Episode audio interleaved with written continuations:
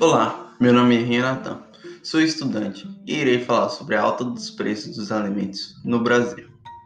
A formação dos preços dos alimentos não depende apenas de custos de produção, mas também a individualidade de cada setor que influenciam o cenário, como diminuição das áreas de plantio e até mesmo quebra de safra.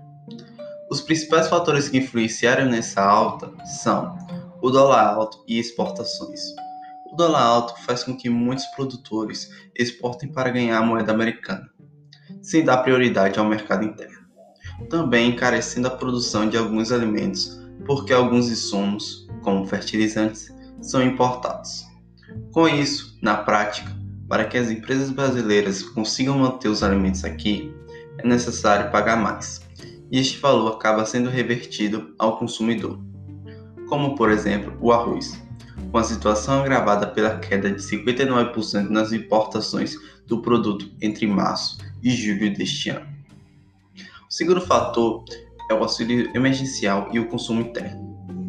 O auxílio emergencial, benefício de 600 reais, pagos por cinco meses a trabalhadores informais e população vulnerável, ganhou mais quatro parcelas de 300 reais e ajuda a impulsionar o consumo em produtos básicos, como alimento o terceiro fator é o estoque da China. Por causa da pandemia, os países estão refazendo seus estoques de alimento. Sobretudo, a China, maior parceiro comercial do Brasil, estão comprando principalmente carnes. Em maio, por exemplo, a China comprou mais de 50% da carne bovina do Brasil, segundo o Abrafrigo, Associação Brasileira de Frigoríficos. A alta da carne bovina puxa também o aumento da suína e da carne de frango, que passam a ser consumidas como substitutas. O quarto fator é o preço dos combustíveis. Os preços dos combustíveis também estão subindo, o que encarece a logística de distribuição de produtos. Em agosto, a gasolina foi o item que teve o maior peso na inflação oficial, com alta de 3,22%. A aceleração do IPCA reflete o aumento do consumo após a reabertura de atividades não essenciais. Na fase mais aguda da pandemia para a economia, o índice chegou a registrar deflação por dois meses seguidos.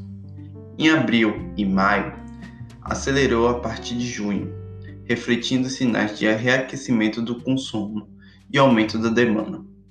O grupo de alimentos, inclusive, que não teve queda na demanda durante a pandemia, não registrou deflação do período. Agora passa a acelerar com o aumento de preços de matérias-primas, fatores sazonais e a alta do câmbio.